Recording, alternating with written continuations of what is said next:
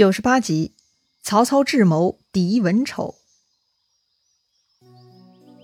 上一回咱们说到，袁绍大将颜良在白马战场啊是无敌牛掰，他连杀两名曹将，而且还杀败了徐晃。但是他之后呢，却在莫名其妙中被关羽啊以迅雷不及掩耳的速度给砍头了。他所带领的五万大军啊也直接溃散，马匹辎重啊全部被曹军给缴获了。袁绍得到这个消息，那是非常郁闷。又听说杀颜良的居然是刘备的弟弟关羽，袁绍气的是当场要杀掉刘备泄愤。但刘备是做大事的人，越是这种时候呢，他越是淡定，他不慌不忙啊，就对袁绍说了：“明公怎么只听一面之词，而不顾往日之情了吗？我上次在徐州跟家人兄弟都失散了，二弟云长我也不知道他的死活，一直不通音信。”哪里有同谋的可能？再说，天下相貌类似的人不少，难道红脸长胡子的人都是我家二弟吗？明公为什么不仔细探听一下呢？袁绍被刘备给说愣住了哈，哎，似乎刘备说的也有道理呀，只是口头描述了这个人的外貌，连图像都没有，怎么可以如此草率指认凶手呢？反正呢，袁绍也就是个没主张的哈，他听什么都有道理。为了保住自己的颜面，袁绍就责备沮授了：“我误听你的话，险些杀了好人。”沮授是心里叫苦啊，他脑子很清醒，相貌雷同的人确实不少，但是有能力杀掉颜良的人可不多呀。排除法不会吗？袁绍，你真是个猪脑子呀！但沮授也没有证据，再为自己辩论呢，反而无用。所以沮授只能默然不语了。袁绍呢，赶紧又把刘备啊请上上座，然后呢就开始讨论啊如何为颜良报仇。正在这个时候，突然袁绍大帐冲进来一个人，他说呀：“主公，颜良同我亲如兄弟，今天居然被曹贼所杀，我怎么能不为他报仇雪恨呢？”说话的人是谁呀？书上说此人哈，身长八尺。面如谢豸，那就是身高八尺哈，跟张飞一样高，一米九的大个子。面如谢豸，这谢豸是个啥东东呀？这里咱们介绍一下哈，谢豸呢，其实是一种传说中的神兽。谢呢，就是反圈旁加一个解放的解，豸呢，就是豹子的豹的左边部分哈。这种神兽的体型啊，长得很像牛羊，大的像牛，小的像羊啊。全身呢长着浓密黝黑的毛，双眼呢是明亮有神，额头上通常还长着一个角，类似麒麟。所以呀，眼前这位人物呢，可以理解成一个五大三粗大牛一般的人物哈，皮肤黝黑，眼睛有神，大白天看着还挺吓人的哈。这位呢也是很有名的人物了，他就是袁绍手下的另一个猛将，与颜良齐名的，叫文丑，文化的文。丑陋的丑，还真的是人如其名哈。袁绍看文丑站出来，他很高兴。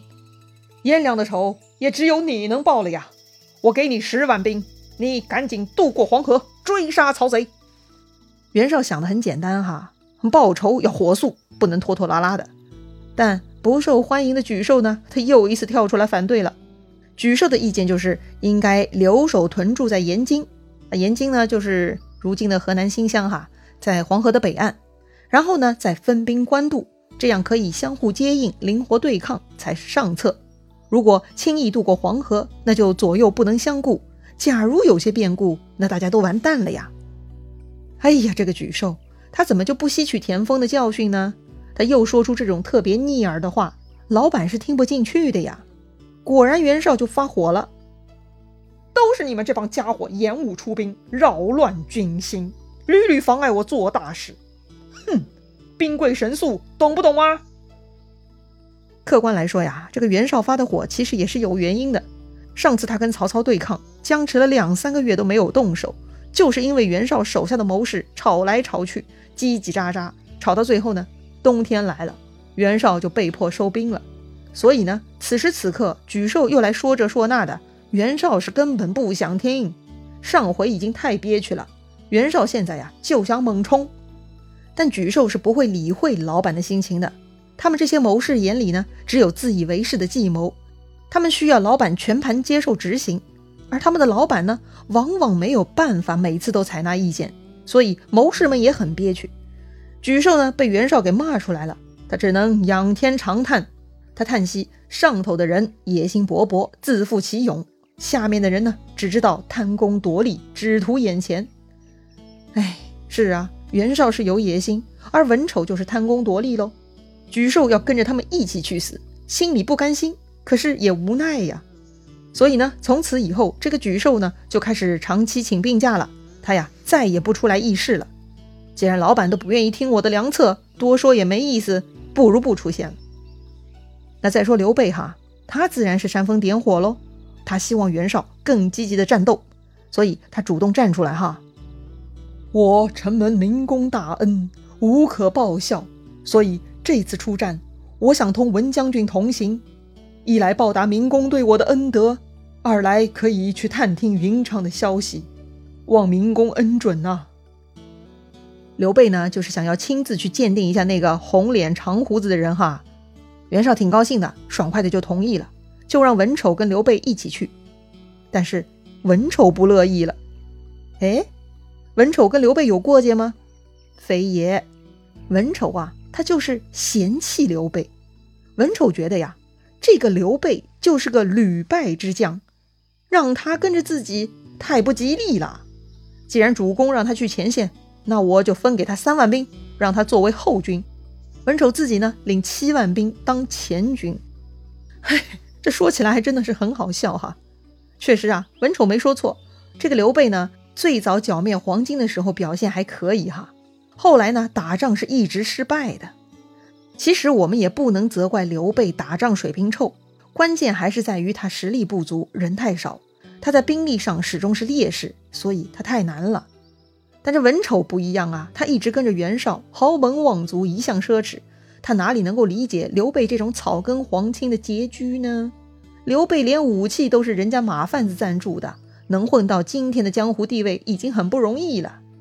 但是没办法呀，人家文丑就是嫌弃他，刘备呢也只能去后军了。再说曹操，他看到关羽斩了颜良，曹操啊是更加钦佩关羽了。曹操表奏朝廷。加封关羽为汉寿亭侯，还铸了金印送给关羽，十分周全。要说呀，如果关羽是贪慕权力的人，拿到这个汉寿亭侯的金印呢，就该大满足了，从此以后就该死心塌地跟着曹操了。但我们都知道哈，关羽对什么都不关心，他心里啊只有刘备。好了，这一天呢，突然曹操手下来报说呀，袁绍兵又来了，这回是文丑带领的。他们已经到延津了。曹操考虑了一下，哈，这回呢，他没有找手下商量，他自己就定了一个主意，就开始安排了。他传令，军队一百八十度翻转，前军改后军，后军改前军，粮草先行，军兵在后。曹操手下的人就看不明白了，哎，这算是什么安排呢？吕虔就问曹操了：“主公啊，为何如此安排呀？这样粮草就危险了呀？”曹操呢，神秘一笑：“我就是要他们来抢粮草啊！那敌人来了，咱们的军队在后面，又该如何应对呢？”吕虔是更看不明白了哈。曹操很得意：“敌军来了，我自有安排。”吕虔是完全看不懂曹操了，满腹狐疑，但也没办法，老大这么说，就只能这么办呗。结果呀。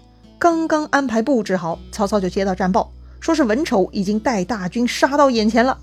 首先就遇到了曹操的粮草队伍，这粮草队伍根本不经打呀，大家呀都四散奔逃啦。曹操的后军又来不及接应，如今啊，大量的粮草辎重都落在文丑军队手里啦。曹操听到这个消息啊，他也不慌张，也不生气，只是指挥大家赶紧先躲一躲。哈。这个时候居然还玩躲猫猫，曹操怎么想的呀？曹操啊，就是这么神气，他让手下的军士去南边的一座小山休息，还让大家把什么盔甲什么都解开来啊，军马也放开了，总之人马全部放松休息一下。这个命令也太奇怪了吧？打仗的时候怎么可以脱下盔甲呢？这不就像蜗牛离开了壳出来晒太阳一样吗？这也太危险了吧！果然呐，很快文丑的军队就杀到眼前了。曹操手下将领都慌了，赶紧给曹操出主意啊！丞相啊，敌人已经打过来了，咱们赶紧整装收马，撤回白马吧！没等曹操开口，这个荀攸啊就站出来制止大家了。他说呀：“现在我们正好可以诱敌，怎么可以撤退呢？”一旁的曹操听荀攸这么说，就知道荀攸已经了解自己的想法了。于是啊，他俩相视而笑。好了，这下不明就里的其他人呢，就像傻瓜一样了，就看着他们两个人会心一笑，搞秘密。